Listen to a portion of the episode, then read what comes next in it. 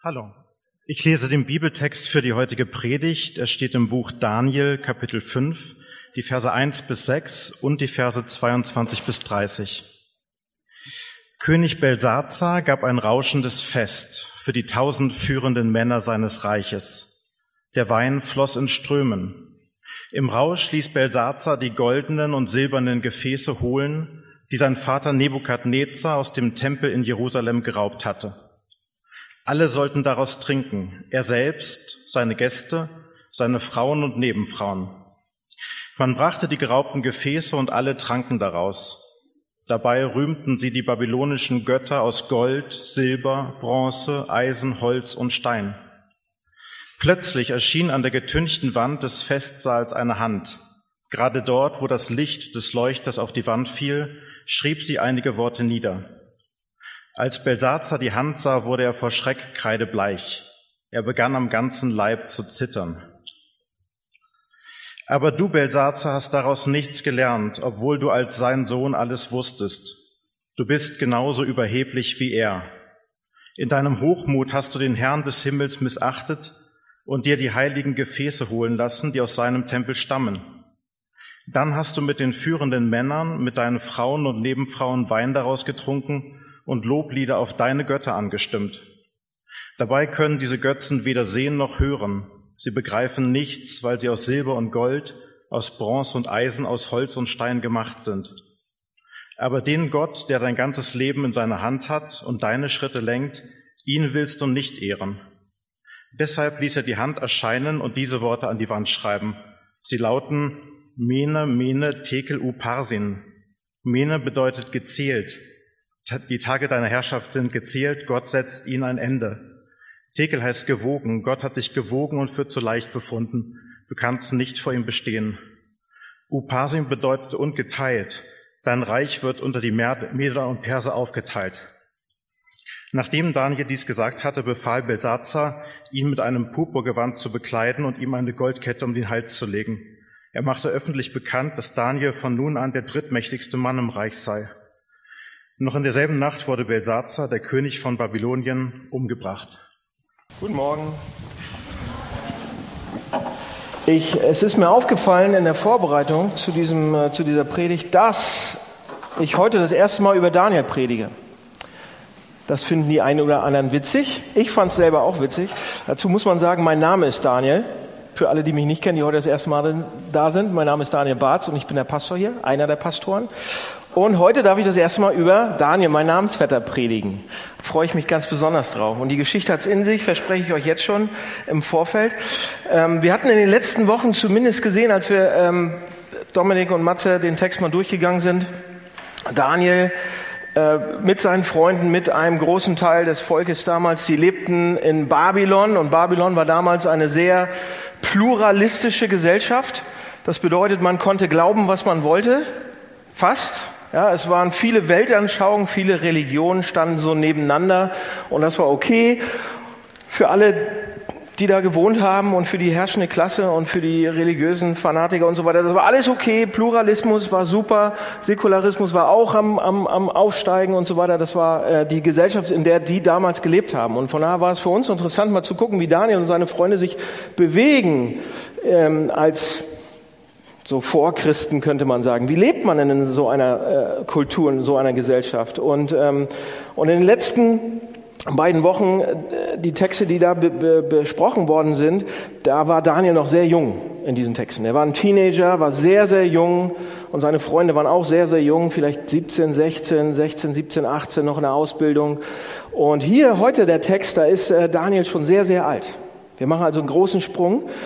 Äh, Daniel ist sehr alt, ein komplett neuer König regiert. Das heißt, eigentlich haben drei dazwischen auch noch äh, ein paar Jahre gehabt. Und hier haben wir jetzt den, den, den dritten, Belshazzar heißt er. Und dieser König lesen wir, und ich komme gleich zum Eingemachten. Dieser König schmeißt eine riesengroße Party. Er macht ein riesengroßes Fest. Unglaublich groß. Und wir, wir sehen das im, im, im, im Text nachher ähm, wenn ich das ein bisschen auseinanderklamüsel, wie groß das eigentlich war, wie unverschämt, was für eine Orgie, was für ein, eine Party das war. Ja? Aber immer der Reihe nach, Ich werde auf jeden Fall mit euch heute diese Party mir ein bisschen genauer angucken, dieses Fest, dieses Bankett. Aber dann kommt auch ein Party-Crasher. Das heißt, einer kommt auf die Party und macht, beendet das Ding. Den gucken wir uns auch genau an und dann gucken wir uns das Mene Tekel an. So gewogen und zu leicht befunden. Ähm, also diese drei Sachen. Also der Reihe nach. Wir gucken uns zuerst mal diese Party an und ähm, auch wenn ihr denkt, ja gut, jeder macht mal große Feste und Partys und direkt, wenn das so ein König ist, der darf auch mal über die Stränge hauen. Aber das, was wir hier lesen im Text, war selbst für die damals äh, kein Standard.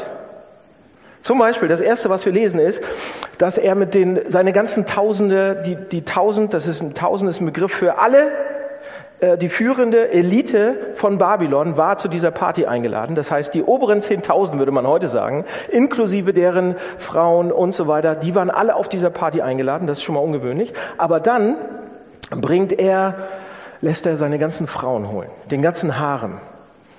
Und er holt sogar noch seine Konkubinen, den, den, Neben, den, den Nebenhaaren, die Nebenfrauen. Das war nicht Standard damals, nicht mal damals. Das hat man eigentlich nicht gemacht. Man hat zwar getrunken und Party gemacht und so weiter, und da gab es unglaublich viele Frauen, die dann auch da waren zum, zum äh, na ihr wisst schon. Und ähm, aber er bringt seine Frauen mit. Das das Beste, was er hat, ist nicht gut genug für diese Party. Er bringt alles raus, er schmeißt es in den Ring, um absolute Sinnlichkeit, Vergnügen und Genuss zu haben bis zum Anschlag. Das Zweite, was wir lesen, ist, er lässt sich die goldenen Becher holen. Das beste ähm, Geschirr, was ist so, oder damals goldene Becher, goldenes Geschirr, goldene, silberne Sachen. Und er holt sie, lässt sie aus dem Tempel holen, aus dem Schatz, aus der Schatztruhe. Die hatten Becher, die hatten viele Becher, die sind dauernd runtergefallen und so weiter. Aber der lässt sich die, die mächtigsten, die, die besten Sachen holen. Und ihr müsst da, da, dabei bedenken, dass der, der König, der sie einmal erobert hat, kann ihr mich richtig hören? Das halt ein bisschen, ne? Ja gut, aber pass auf. Der König, der es einmal erobert hat, Nebukadnezar, der war bereits 22 Jahre lang tot. Und dieser Kleine jetzt, dieser Belshazzar, sein Sohn, ist der vierte in der Reihenfolge, hatte ich gesagt. Warum lässt er die Sachen holen?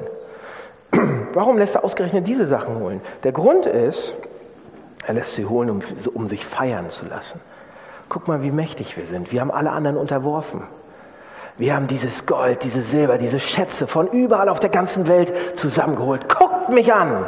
Guckt uns an, wie mächtig wir sind. Hier sind die Becher. Hier können wir draus trinken. So viel Siege, so viel Eroberung. Wir sind die Größten. Deshalb lässt er sich die Dinger, erinnert sich dran mit seinen. Und dann das Letzte ist, sie trinken daraus. Sie lassen sich nicht, die nicht nur zeigen, sondern die trinken daraus. Und sie betrinken sich mit Wein. Sie nehmen die, die, das, die Gefäße aus, aus, Gottes, aus Gottes Tempel sozusagen und prosten sich zu, aber nicht nur sich, sondern prost, prosten ihren eigenen Götzenbildern, so die aus Holz da standen und aus äh, Bronze und aus Silber und aus Gold. Die, die prosten die, den eigenen Götzen einfach zu. So, das ist die Party. Okay? Soweit, so gut? Ich bin mir sogar ziemlich sicher, dass Bel Belshazzar, dieser König, noch genau wusste, was er tat, auch als er ähm, diese, diese, seinen Götzen zuprostete und, und ähm, das Zeug eigentlich entweiht. Ja, das ist wie, als wenn man an eine Kirche pinkelt. So ungefähr. So, warum das alles jetzt? Warum, diese, warum dieses Frenetische? Warum diese Party? Was ist da los? Pass auf, hier kommt eine Sache rein, die wusste ich auch nicht, als ich den Text einfach gelesen habe. Aber aus der Geschichte wissen wir das. Es lag ein, eigentlich müsste man sagen, es lag ein Riesenschatten über dieser Stadt, über Babylon und über diesen König insbesondere. Was meine ich damit? Sieben bis zehn Tage vor dieser Party, sieben bis zehn Tage bevor dieser, diese Party stattgefunden hat, kam das persische Heer, das, die persische Armee. Ja, die kommt ein bisschen weiter aus dem Osten. Eine riesige Armee. Bis dahin war, war Babylon das, das, das Weltreich per se. Riesengroß. Aber sieben Tage vorher, vor dieser Party, kam das persische Reich, die persische Armee, bis 70 Kilometer vor Babylon und hat die babylonische Armee vernichtend geschlagen. Da war nichts mehr übrig von der babylonischen Armee. Das einzige Weltreich, die mit der größten Armee, die alles hatten, was man sich so vorstellen kannte, wurden von der persischen Armee komplett platt gemacht. Da war nichts mehr. Das heißt, jetzt war zwischen dem persischen ähm, König, Darius hieß er, zwischen dem persischen, zwischen den, den, den, den Meuten, die da eingefallen sind, und der Stadt Babylon war, war nichts mehr. Keine Sicherheit. Da war keine ähm, Verteidigungslinien mehr. Nichts. Das heißt, in dieser Stadt jetzt, in Babylon, war eine absolute Unsicherheit. Die waren alle komplett nervös. Die wussten nicht, was als nächstes passiert. Die persische Armee mit ihren Massen, das ist das nächste große Weltreich, stand vor den Toren Babylons. So, und was würde passieren? Keiner wusste es. Würden sie vielleicht einfach die Stadt abfackeln, reinkommen und sie komplett alle den Kopf kürzer machen, alles, alles, alles vergewaltigen, was geht, alles er, er, berauben und einfach alles ab. Würden Sie das machen? Oder würden Sie vielleicht einen politischen Abgesandten senden und ähm, verhandeln? Würden Sie vielleicht nur den Kopf des Königs wollen? Hm? Das, und wir anderen könnten alle leben? Oder würden Sie wirklich nur so einen Vasallenstaat haben wollen, dass alle Mächtigen, alle dürfen so weitermachen, aber wir müssen alle unsere Steuern und alles an, an Persien abgeben? Was würde passieren? Was würde der machen? Deshalb, niemand wusste das. Jeder hatte Angst. So, und jetzt überlegt euch, warum er dieses Fest macht. Es ist komplett auf einmal, ja, ein Fest kann man machen, aber, aber, aber jetzt, da stand diese Armee. Ja, Im nächsten Kapitel, Kapitel 6, ist Darius in der Stadt drin. Was dann passiert, kommt nächste Woche. Jetzt sind wir erstmal heute hier. Er macht diese Party trotzdem. Warum? Warum diese unglaubliche, wilde, ausschweifende Feier in einer Zeit wie der da damals? Und einige Leute haben dann gesagt, okay, man kann so, das ist Verdrängung. Die verdrängen das einfach. Die wollen es unglaublich, ähm, das ist die Art und Weise, wie man Angst aus dem Weg gehen kann. Einfach verdrängen und hoch die Flaschen. So. Oder einige haben, andere haben gesagt, nein, nein, nein, nein, das, das, nee, das ist eher politisch. Ja? Wie sollte der König, der Belshazzar, sonst sicherstellen, dass alle seine Adligen ihn nicht sofort ausliefern? Ja, und alle seine äh, Beamten ihn nicht sofort ausliefern und zu Darius rüberlaufen und sagen, oh, wollen wir nicht irgendwie gemeinsame Sache machen? Wir sind doch auf deiner Seite. Und er versucht sie an sich zu binden. Ja? Und dann haben einige Leute gesagt, nee, nee, nee, das ist auch nicht, aber eigentlich macht er das Typ, der Typ das, weil er einfach ein Macho ist. Der ist einfach ein, ja, so ein der sagt, ich war König, ich werde immer König sein. Niemand wird mich aus Babylon rausbringen. Kein Gott, kein König, kein Hofstaat, nichts. Ja? Könnte auch sein. Ähm, dass, das der, dass die das sagen. Also, ähm, warum machen die so eine Party? Und hier ist, was uns der Text sozusagen fast zuschreit. Ähm, pass auf. Es ist ein harter Satz, aber ich sage ihn trotzdem. Je näher der Tod kommt, desto mehr berauschen sie sich an sinnlicher Lust, desto mehr schwelgen sie in Silber und Gold und Reichtum, desto religiöser, frenetischer werden sie. Warum? Und ähm, ich habe mir Hilfe geholt, um euch das zu erklären, warum das so ist heute. Und zwar ähm, Ernest Becker Schon mal jemand von ihm gehört? Ernest Becker hat einen Pulitzer-Preis bekommen für ein Buch, das heißt, ähm, na, mein Kopf ist kaputt gerade, aber The Denial of Death. Ähm, auf Deutsch gibt es das auch. Überwindung der Todesfurcht. Danke. Ich brauche den ersten Satz. Überwindung der Todesfurcht. Und Ernest Becker hat es geschrieben, 1973, ist kurz danach verstorben, hat 74 den Pulitzerpreis dafür bekommen. Und er ist Anthropologe, er ist Atheist, er, er glaubt nicht an Gott, komplett nicht. Will nicht, braucht nicht und so weiter. Aber er schreibt darüber, wie unsere moderne Gesellschaft also der moderne Mensch, wir, der postmoderne Mensch, sozusagen Gott verloren hat als Größe und als Bezugspunkt und er bewertet das überhaupt nicht. Aber er beobachtet es und beobachtet die Entwicklung einfach. Und er beschreibt dann die Folgen, die diesen Verlust von Gott, von Moral, von all diesen Sachen für unser tägliches Leben und für die verschiedenen Lebensbereiche haben. Und Ernest Becker, ich weiß nicht, ob er den Text überhaupt kennt, hier den Daniel-Text, aber der, der, der versteht, was auf dieser Feier passiert. Ja? Vor allem sagt, sagt Becker, also bevor er dann reingeht und uns das genau erklärt, sagt Becker, aber mit dem gesamten Buch sagt er, kein Mensch, kein Mensch auf dieser Welt kann in dem vollen Bewusstsein gegenüber dem Tod sozusagen leben. Was meint er damit? Er sagt, wenn wir sozusagen uns das tief, tief durchdenken würden, dass wenn wir sterben, sind wir weg. Ja, wenn wir sterben, ist unsere, dann sind wir ausgelöscht. Alles, was wir jemals gemacht haben, wie wir gekannt haben und so weiter, das ist, spielt überhaupt keine Rolle mehr. Und wenn die Sonne stirbt, unsere Sonne irgendwann weg ist, dann wird jede Zivilisation, jede Gesellschaft auf dieser Erde, die wird nicht mehr existieren. Alles wird weg sein. Es wird komplett leer sein. Da wird nur tot sein. Und er sagt, wenn wir uns das durchdenken würden, so kann kein Mensch leben. Niemand kann damit leben. Niemand kann das ehrlich leben. Niemand lebt so, sagt er dann auch in seinem Buch. Und hier ist der Grund, warum er das sagt. Er sagt, wenn der Tod das absolute Ende wäre, der Tod der Sonne, Sonne das Ende von allem bedeuten würde, was wir, was wir kennen und was jemals alle unsere Erinnerungen, alles wäre weg, dann sagt Ernest Becker, dass es keinen vernünftigen Unterschied machen würde oder geben würde, warum ich jetzt diese Wahl treffe oder warum ich diese Wahl treffe. Versteht ihr, was er sagt? Dann kann niemand mehr sagen, oh, das ist besser oder das ist besser. Wenn ich das zu Ende denken würde, dann kann niemand mehr sagen, oh, es ist jemand besser, es ist, es ist besser, jemanden zu küssen, als es ist, als jemand zu schlagen. Wir haben, ja, nichts hat dann Bedeutung. Alles ist egal. Es wird, es wird weg sein. Wen stört es dann, sagt Ernest Becker. Alles ist vergänglich, alles ist, alles vergeht. Und das würde absolute Bedeutungslosigkeit bedeuten für uns. Aber niemand traut sich das so weit zu Ende zu denken.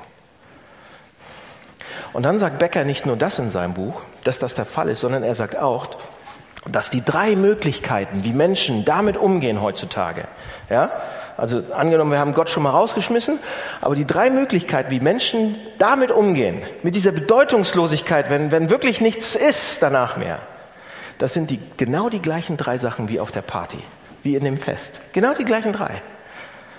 Und er sagt, die Hauptaufgabe von jeder Kultur, die es gibt, auch unsere Kultur, auch die Kultur damals, ist uns Bedeutung zu geben. Ist dieses Gefühl von Bedeutungslosigkeit, was da wäre, wenn es zu Ende ist, zu vertreiben.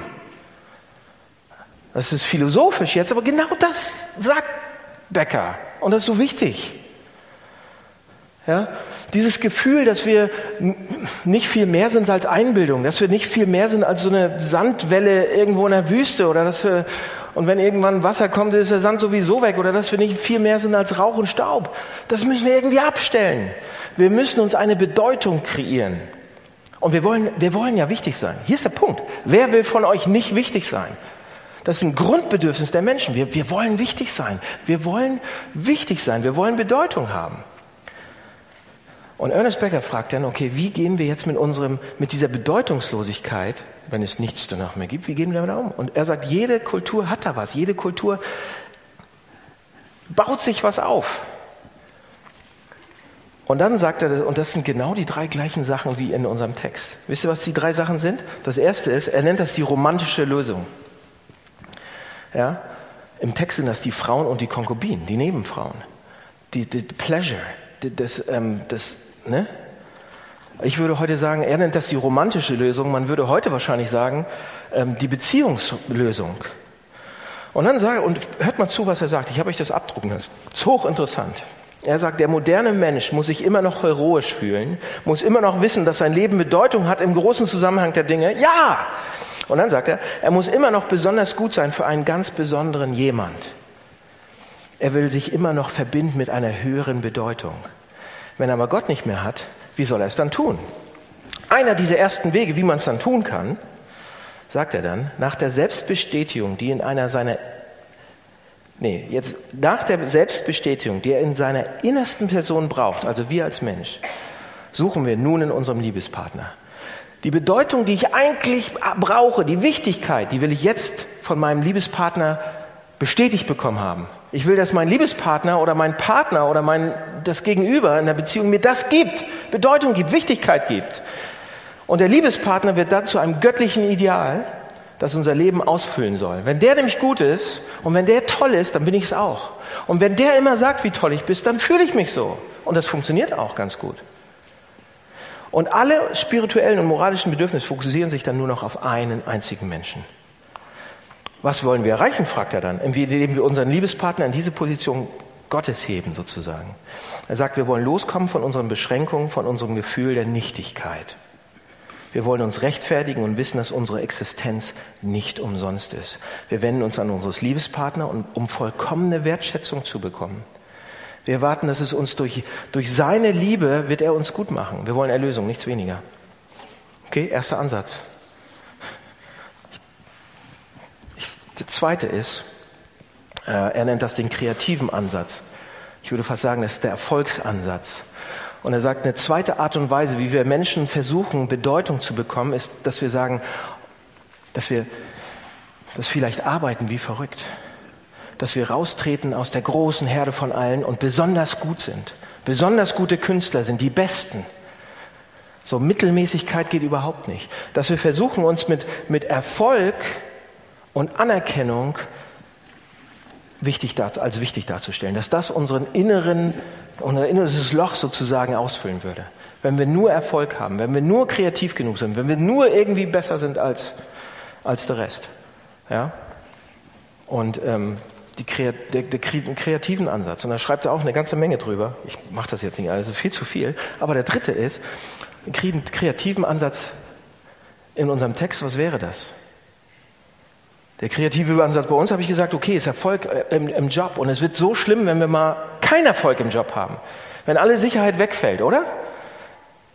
Wenn wir, wenn wir Fehler machen, wenn wir gefeuert werden, weil wir Fehler machen und so weiter. Das ist doch, das, das, das zieht einem manchmal den Boden unter den Füßen weg. Im Text ist das die goldenen Becher, die Eroberung, alles, was er gemacht hat. Guckt, wie toll ich bin. Und dann die dritte Sache, ist der moralische Ansatz oder ähm, wie Menschen versuchen, sich Bedeutung zu, zu bekommen. Oder äh, er nennt das den religiösen Ansatz. Ich würde heute sagen, der moralische Ansatz ist das. Was bedeutet das? Wir nehmen uns irgendeine Sache auf dieser Welt. Wir können uns einen Gott nehmen. Ja, wir können sagen, oh, das ist, und jetzt haben, weil wir an diesen Gott glauben, können wir sagen, was gut und was böse ist. Ja? Oder wir werden Veganer und sagen, okay, dieses ist jetzt gut und das ist böse. Wir nehmen irgendetwas auf dieser Welt und sagen, wir haben jetzt das rausgefunden und wir können sagen, was gut und böse ist. Wir können sagen, was gut ist und was schlecht ist. Ja? Und, und wenn ich das Gute alles mache, dann bekomme ich Bedeutung, dann bin ich wichtig, dann werde ich diese Welt verändern und so weiter und so weiter. Und das, das, das, äh, das baut sich so auf, und es, es zwirbelt sich so hoch im, im Prinzip, dass ich nachher denke, dass ich wirklich der, der absolut richtig bin und absolut und so weiter und so weiter. Ernest Becker sagt, hier gibt es die drei Sachen. Die drei Sachen, ähm, die wir auch im Text sehen, wie wir versuchen als Menschen heutzutage uns Bedeutung zu bekommen. Und eine, eine, eine Leute, ob ihr Christen seid oder ob ihr keine Christen seid, ist ganz egal. Die Christen machen es genauso wie Leute, die keine Christen sind. Es gibt keinen Unterschied. Soll ich mal ein paar Beispiele von heute nehmen? Pass auf, ein paar Beispiele von heute, damit wir ähm, nicht so theoretisch bleiben. Schaut euch die Welt. Wie, wie bekomme ich heute Sinn? Wie bekomme ich Bedeutung? Wie kann ich sagen, dass ich wichtig bin? Die romantische Lösung, die kreative Lösung und die religiöse Lösung. Die romantische Lösung ist, wir versuchen das doch auch heute. Wie wichtig ist es euch Männern, dass euer Vater endlich mal zu euch sagt, toll gemacht? Hm? Schon mal drüber nachgedacht? Ihr wollt alles, ihr würdet alles, fast alles dafür tun, dass euer Vater einmal sagt, wow, jetzt bin ich endlich mal stolz auf meinen Sohn. Das allererste Mal, besonders ein deutscher Vater. Die Amis können das ein bisschen besser. Leute, und das ist, ich bin da durchgegangen. Ja? Als Sohn. Da will man, tut man alles dafür, da will man fast alles dafür, dass er einmal sagt, oder als Tochter, wie schön du bist. Schöner als alles andere. Oder dass dein, dein Partner das zu dir sagt, dein Ehemann. So wichtig für uns. Und wenn er das einmal sagt, und wenn sie das einmal sagt, dann das funktioniert ja auch, dann merkt man, Und dann muss sie es mehr machen und doller und schöner und, und noch besser. Und das Problem ist, wenn sie es dann einmal nicht macht, wenn meine Frau einmal mir das Gefühl nicht gibt, dann versuche ich sofort, das woanders zu suchen. Wie pervers ist das denn? Ich brauche es so dringend. Ja? Oder von Freunden von, oder von anderen Menschen. Wie sehr brauchen wir die Zustimmung von anderen Menschen? Dass endlich mal alle mich mögen. Das wäre doch toll. Und ich tue fast alles dafür. Kennt ihr, oder? Oder die kreative, die kreative Lösung heutzutage. Wie viel arbeitet ihr? Ja, du nicht, du bist ja Musiker. Nein, aber du arbeitest ganz schön viel, mein Freund. Das weiß ich. Wie viel arbeitet ihr? Wie viel tut ihr, damit ihr erfolgreich seid? Ja, wie, wie viel macht ihr dafür? Wie viel steckt ihr, wie viel Energie steckt ihr in eure Performance? Wie ihr ausseht, was ihr sagt, wie ihr es macht und so weiter. Wie oft denkt ihr drüber nach und so weiter. Ja, oder religiös, die religiöse Lesung genauso. Ich habe schon die Veganer, äh, aber genauso sind es die Christen oder alle anderen Leute auch. Die stellen sich hin und sagen, ja, wir haben jetzt aber recht und gucken auf die anderen schlecht runter. Das passiert ganz schnell. Die religiöse Lesung ist echt die schlimmste. Und vielleicht hättet ihr gedacht, oh, jetzt sagt er, die, macht die religiöse. Nein, sag ich überhaupt nicht. Wir versuchen uns auch damit Bedeutung zu geben und sagen, aber wir sind ein bisschen besser und wir sind ein bisschen dichter dran an Gott und wir sind ein bisschen, vergesst das alles. Das ist auch eine Art und Weise, wie wir versuchen, uns Bedeutung zu geben und wichtig zu sein. Ja? Und ähm, ich finde, Becker hat das ganz gut ähm, hingekriegt, oder?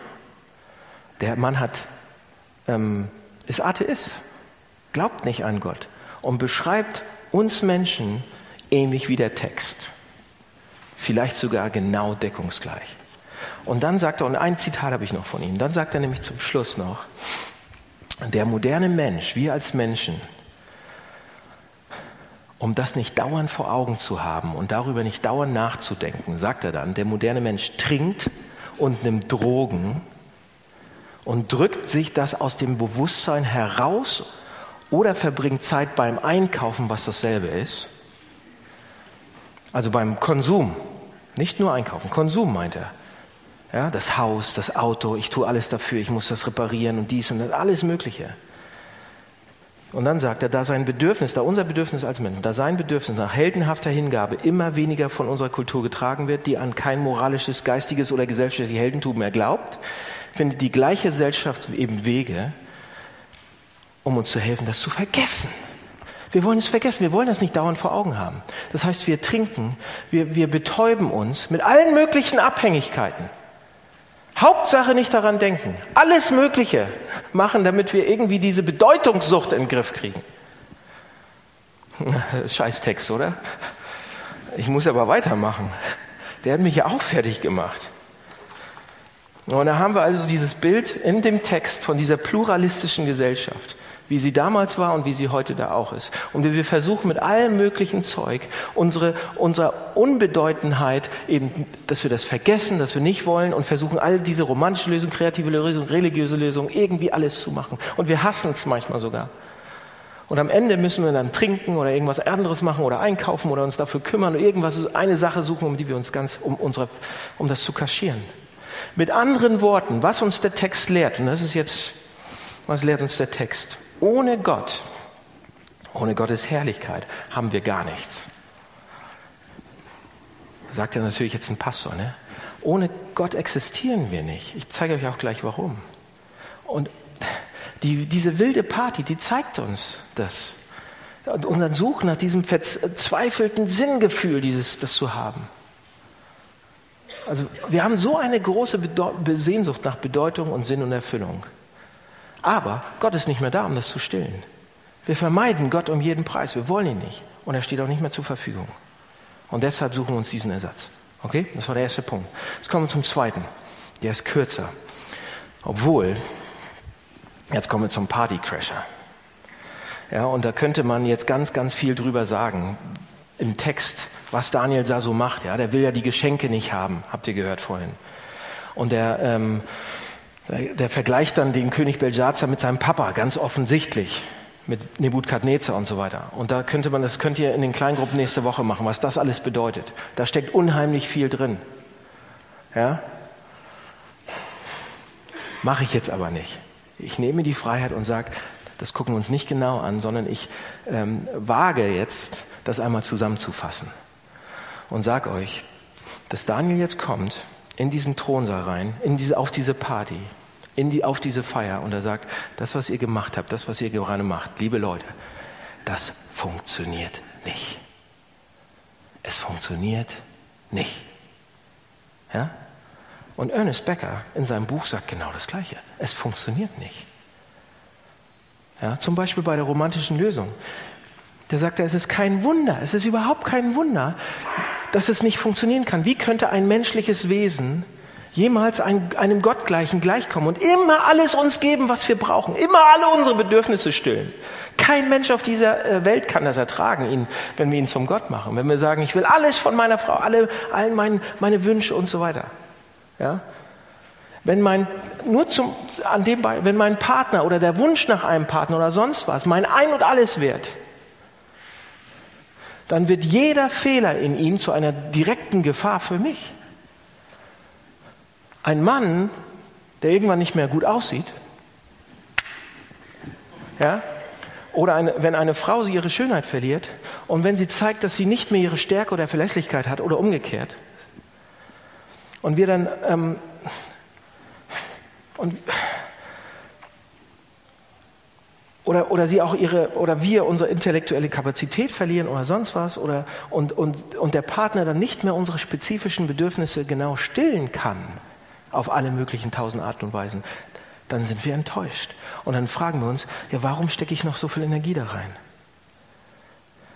Und dann fällt nämlich der Schatten der Unvollkommenheit nämlich auch auf mich und auf mein Leben. Wenn, wenn sie oder er mir das nicht mehr geben kann, dann, dann, dann, dann spüre ich das und dann sehe ich das und dann ist das das Ende meiner, meiner Sinnhaftigkeit, das Ende meiner Heldenhaftigkeit, sagt, sagt Becker. Und dann pass auf, was er sagt. Ein, ein kurzes Ding noch. Der Schatten der Unvollkommenheit fällt dann auf mein eigenes Leben. Und dann, dann sagt er, das ist der Grund für so viel Bitterkeit, so viel Mangel an Geduld, so viel gegenseitiges Verurteilen in unseren alltäglichen Familienleben. Wir bekommen dann einen realen Eindruck von unserem Partner der weniger als das Grandeur und die Perfektion, die wir brauchen, um uns selbst ist, ähm, also der das weniger ist als das, was wir brauchen. Wir fühlen uns dann minderwertig aufgrund seiner menschlichen Defizite. Unser Innerstes fühlt sich leer und wir werden, unser Leben ist irgendwie nicht mehr so, so wertvoll. Aus diesem Grund attackieren wir oft unsere Geliebte und versuchen ihn zurechtzustutzen. Wir erkennen, dass unsere Götter törnende Füße haben und versuchen sie abzuhacken. Das ist nur bei der romantischen Lösung. Becker führt das aus in seinem Buch und sagt, die anderen beiden funktionieren auch nicht. Bei der Kreativen, wir brauchen immer mehr. Wir wollen immer erfolgreicher sein, weil das nicht mehr reicht. Ja? Immer mehr davon, immer höher, immer weiter. Das, und das stillt es nicht. Und wir müssen immer mehr betäuben und so weiter. Er, er führt das im Prinzip daraus. So. Und das kommt, Daniel kommt rein und sagt das genau so. Und das ist der eigentliche Punkt.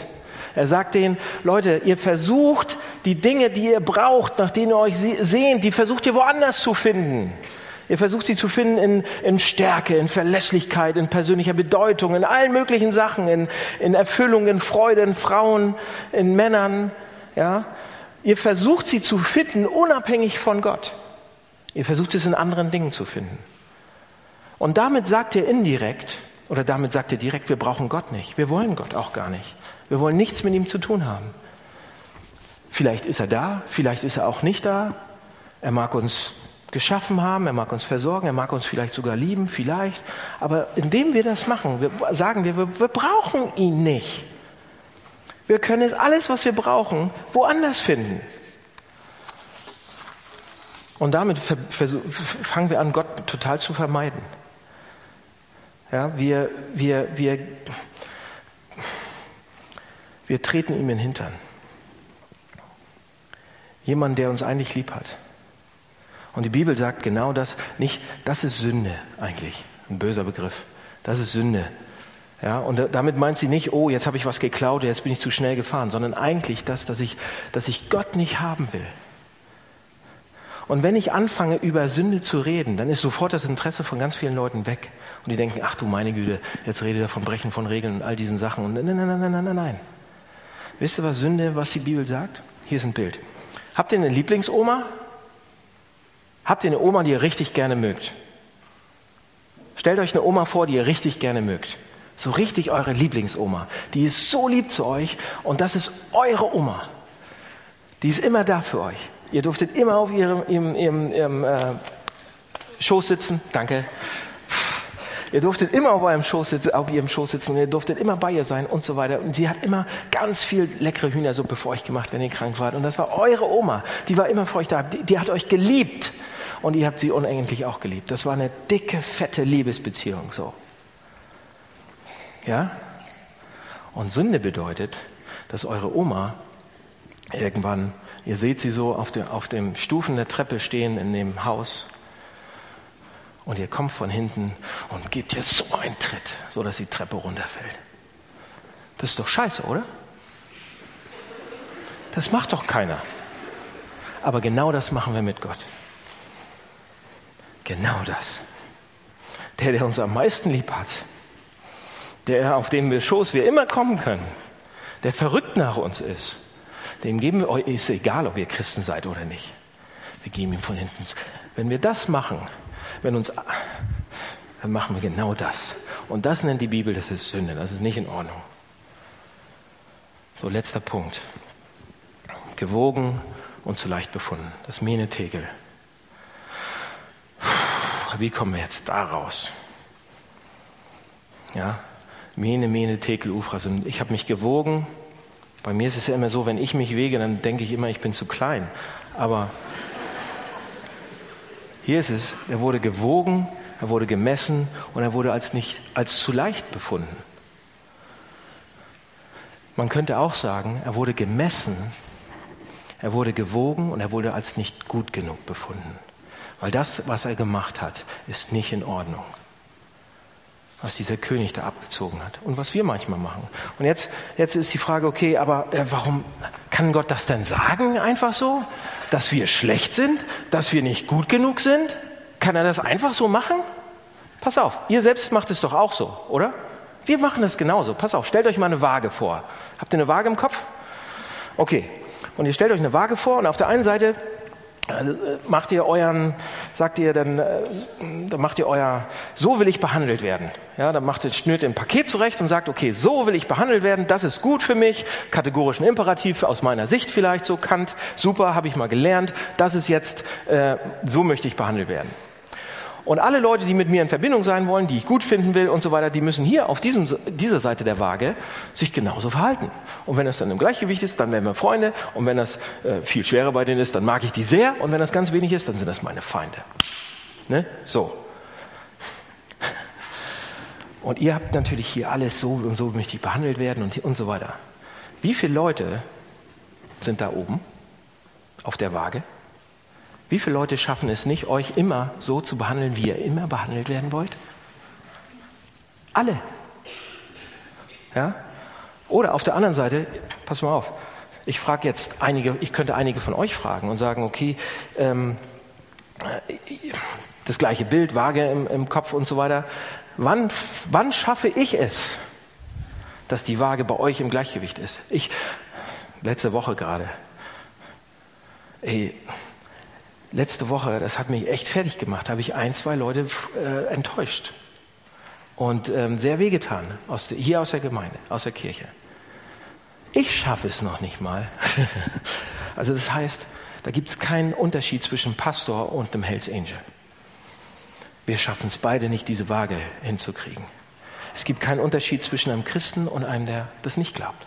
Wir schaffen alle nicht, diese Waage ins Gleichgewicht zu kriegen. Wir schaffen es alle nicht. Wir werden alle gewogen, gemessen und sind zu leicht.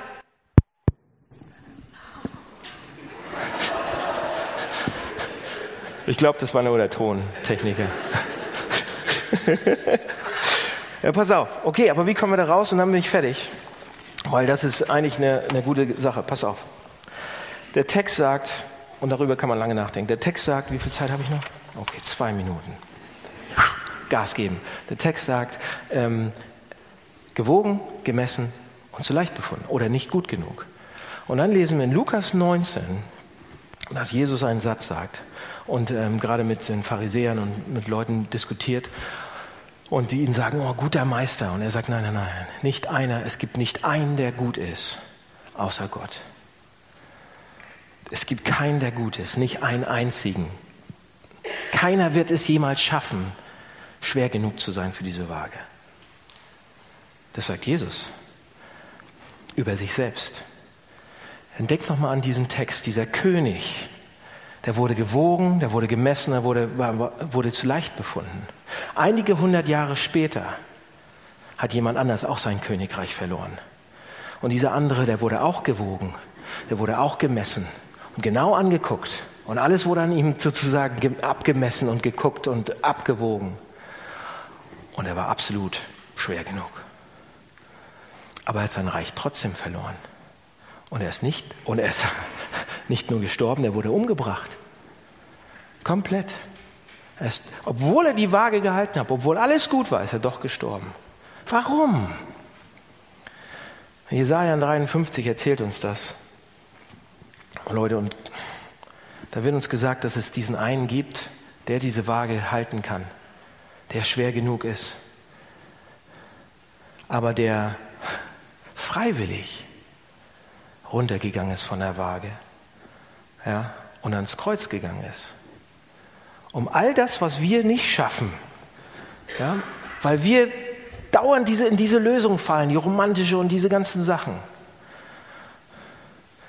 Und er sagt, dafür, dass ihr das macht und andere Leute enttäuscht und mich enttäuscht und Gott euch komplett egal ist, dafür, ähm, das kann nicht einfach so bleiben. Aber ich hab, mir war das nicht egal. Ich habe alles gehalten. Ich habe diese Waage gehalten und so weiter. Ich bin, ähm, ich bin Gott immer treu gewesen. Ich bin ja, ähm, Gottes Sohn sozusagen. Aber ich gehe vom, ich ich gehe von der Waage runter, gehe ans Kreuz, damit ihr auf die Waage gehen könnt und nicht dieses Kreuzesholz. Was meint ihr, wie schwer so ein Kreuz ist? Das ist unglaublich schwer. Es ist so schwer, das Holz vom Kreuz ist so schwer, dass egal was auf eurer Waage ist, egal wie viel ihr wehgetan habt, egal wie zu leicht ihr seid, dass wenn Jesus das Kreuz darauf haut, dann seid ihr safe. Dann ist es schwer. Versteht ihr das? Es gab einen Austausch an der Stelle. Der, der, der, Text hat jetzt die Waage so als Bild oder sonst was, aber frei gesprochen ist es so, dass das, was Jesus gemacht hat, das fällt jetzt auf uns. Das, was wir gemacht haben, fällt jetzt auf Jesus. Das nennt man Austausch, Stellvertretung. Die Bibel sagt das so. Und damit, Leute, wenn wir, wenn wir sagen, okay, ich möchte das haben, ich möchte, dass Gott mich so sieht, als wenn ich alles gemacht habe, was Jesus gemacht hat. Ich möchte, dass er mir vergibt, mich annimmt als sein Kind und ich möchte, dass er mich sieht, als wenn ich Jesus selbst bin. Dann bekomme ich das. Dann bekomme ich das. Und alles, weil nämlich alles, was ich vorher gemacht habe, ist schon lange auf Jesus Schultern, ist schon lange, hängt er schon lange am Kreuz mit. Und das nennt die Bibel Austausch. Und das nennt die Bibel auch Gnade, weil wir nur sagen müssen, ja, ich will das haben. Das ist ein Ausweg aus, wie wir aus dieser Bäckerkram-Zeug, aus dieser Party rauskommen. Okay. Zu Ende eigentlich für heute. Ich habe noch ein paar Sachen. Müssen wir irgendwann anderes machen. Das ist genug für heute. Aber Leute, wenn ihr das schon wisst jetzt, wenn ihr, wenn ihr ahnt, oh, da will ich meine Bedeutung her, das ist schon mal wichtig. Wenn ihr nächste Woche in einer Beziehung seid und eure, eurer Partnerin gegenübersteht und ihr denkt auf einmal und ihr werdet sauer aus irgendeinem Grund, ja, und sie gibt euch nicht gerade das, was ihr, oder er gibt euch nicht das gerade, was ihr haben wollt, dann wisst ihr jetzt, dass ihr das braucht für eure Bedeutung und dass es jemand anders gibt, der euch das schon lange geben will. Aber ihr wollt es von eurer Frau, von eurem Mann und ihr seid sauer, dass er es nicht gibt. Und dann holt ihr es euch woanders. Nein, ihr kriegt es woanders. Nicht bei ihm, wo ganz anders. Das wisst ihr jetzt schon mal, das ist super. Vertraut darauf. Und vertraut darauf, dass Gott euch das geben will. wenn ihr es das erste Mal hört und alles so echt verschwommen ist gerade, dann fordere ich euch heraus, vertraut doch mal, dass es Gott gibt und dass er euch das geben möchte. Versucht es doch mal. Wenn nicht, ist mit der Sonne, wenn die zu Ende ist, ist alles zu Ende. Okay?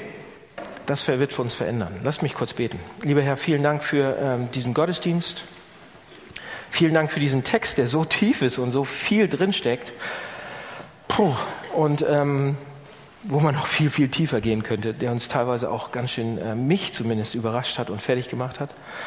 Ähm, aber danke, dass, dass wir gewogen werden, dass wir gemessen werden und wegen deinem Sohn, wegen dem, was, was dein Sohn gemacht hat, wir nicht mehr zu leicht sein müssen. Weil er rausspringt von hinten, weil er sein Kreuz raufstellt, weil er das, was er gemacht hat, sozusagen rauflegt und das unendlich schwer, schwerer ist als alles andere. Und Herr, ich bitte dich, dass wir das verstehen, dass wir das reinarbeiten und dass wir das ähm, mehr und mehr glauben können. Hilf uns dabei. Amen.